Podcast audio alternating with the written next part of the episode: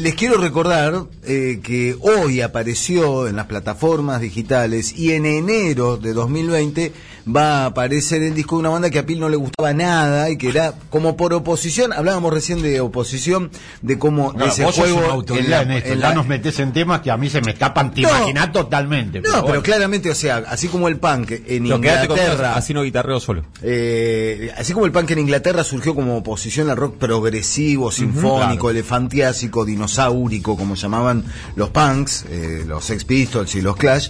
Bueno, en Argentina los violadores aparecen como oposición y como contraposición a el rock, al hipismo en el rock y al rock progresivo. Y, y en eso se encarnaba un poco lo que era el Cerú Girán, años 78, 79, que era visto como ya una vieja guardia. Una mirada desde el punk. Cerú Girán, hay que decirlo, es una banda que duró solo cuatro años, 78 al 82. O sea, no, eso, eso es todo Cerú Girán. Pero en cuatro años lo hizo todo. Hizo cuatro grandísimos discos. El debut del 78, Grasa de las Capitales, año 1979, Bicicleta en el 80 y Peperina en 1981, despidiéndose con un disco en vivo completamente falopa, un disco en vivo todo regrabado en estudio que fue No llores por mí, Argentina.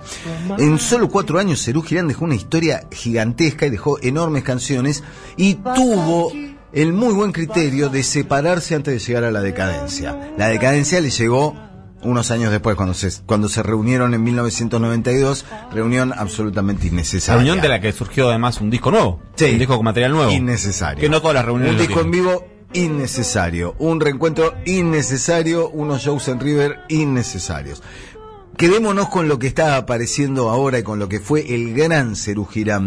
Eh, Gracias de las Capitales, el disco que aparece hoy en plataformas digitales, en enero en CD y en vinilo, es un rescate que era muy necesario, porque todas las ediciones que se realizaron en CD eh, posteriores a lo que fue el lanzamiento mal. original son un desastre, ¿no? Yo tengo uno. Hay un- Son lo menos, suenan Sí. como una cinta de casete estirada, ¿viste? Cuando se te estiraba el Hay una cassette? reunión ahí, no sé si viste el video.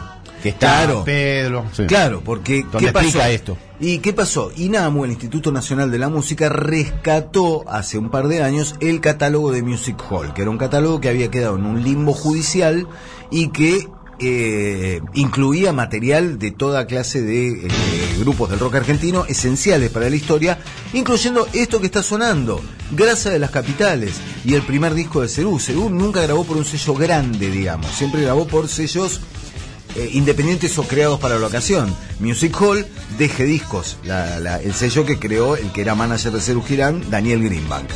Eh, y Music Hall había quedado en un limbo, un síndico, una quiebra, y el Instituto Nacional de la Música recuperó todo ese material, encontró cintas masters y le dio la cinta master de Grasa de las Capitales a Pedro mm, Aznar, a Ariel Laviña, a mm, Gustavo Gauri y también con la participación de Diego Boris del, del Instituto Nacional de la Música, se dedicaron a restaurar esa cinta. Un laburo eh, de- con, un- con una meticulosidad Artesanal. artesanal, absolutamente artesanal. Estamos hablando de cintas que con el tiempo, con el paso del tiempo se degradan, pierden fidelidad, pierden, empiezan a tener ruidos, distorsiones, todo eso. Bueno, Ariel Laviña, Pedro Aznar, un enfermo, una cabeza gigantesca de la música, restauraron finalmente ese material y ahora por fin por fin, porque es el rescate de un disco esencial para la historia del rock argentino, tenés hoy, podés entrar a las plataformas y escuchar la versión ya remasterizada y restaurada. Y en enero el vinilo. El vinilo que, si está bien eh, eh, realizado el audio, recupera esa, ese cuerpo, recupera esa grabación analógica que hace de eh, los discos bien hechos una, una manera muy fiel de escuchar cómo fue grabado y de los discos mal hechos simplemente un CD tirado en un pedazo de plástico, que es lo que pasa más de una vez. Con, hay reediciones, remasterizaciones, relanzamientos en vinilo que lo escuchás y decís, esto es como si estuviera escuchando un CD, pero en un pedazo de plástico grande. Eh, gracias a las capitales, mirá lo que está sonando, viernes 3 AM, la hora al suicidio. Escucha.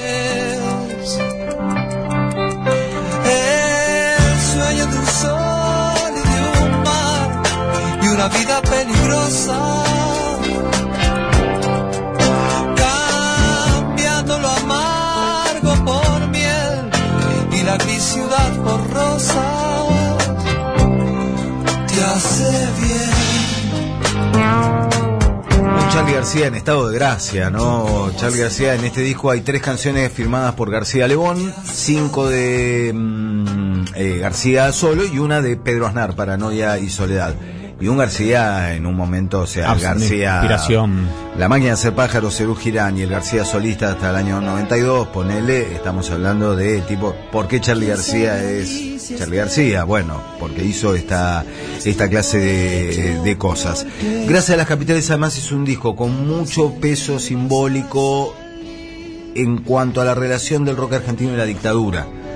Eh, en un momento, claro, estás escuchando, este tema es de bicicleta, no es de grasa de las capitales, pero es García retratando lo que estaba pasando en Argentina sin que los milicos que dominaban la Argentina se enteraran que Charlie García estaba hablando de ellos, ¿no? Entonces, por eso también lo queremos tanto. Bueno, encuentro con el diablo, ¿no? También tiene eso. Encuentro con el diablo, de un que esto hay un mito alrededor de que fue por un encuentro que, Que no hubo con un funcionario, no fue por eso, ya la canción estaba compuesta en el momento de aquel de aquel llamado de un asesor del gobierno de Viola que en realidad nunca hubo tal encuentro, hubo así como escarceos, pero nunca nunca nunca se produjo efectivamente. Yo le recomiendo al al oyente de rock argentino que se reencuentre por fin con el material de Grasa de las Capitales sonando como debe ser, de una banda irrepetible, de una banda que, repito, en cuatro años te hizo todo lo que podía hacer y estuvo muy bien que se despidiera con No llores por mí Argentina, con el show en obras, dejando detrás de sí cuatro discos que son perfectos, los cuatro, del primero al cuarto. Esto es No llores por mí Argentina. Eh, gran noticia, gran Sí. noticia y una nueva demostración de lo mucho que le está dando el Instituto Nacional de la Música a la cultura en Argentina. ¿Eh? Era necesario que hubiera una especie de inca aplicado a la música. Bueno, el INAMU está haciendo cosas como esto, rescatar material que de otra manera hubiera quedado perdido muriéndose en una ¿Tiene asignado su nuevo director, Inamu? Está, sigue Diego Boris en la Ah, presidencia. Creo que este año hay renovación de. Este año no, 2020 creo que hay renovación de autoridades. Ha hecho un gran trabajo Diego Boris al frente del, del INAMU.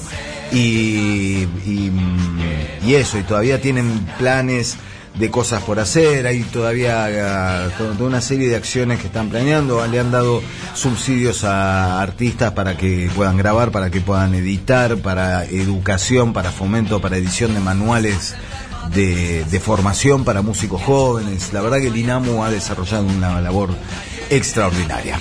Bueno, las 12, señores, nos tenemos que Se ir. fue el programa. Entregarse. Fue la- eh, tomamos el poder tres horas y más o menos lo sacamos, ¿o no, Nico? Eh, hay que esperar. Si el lunes vuelve es que no lo chocamos. Claro.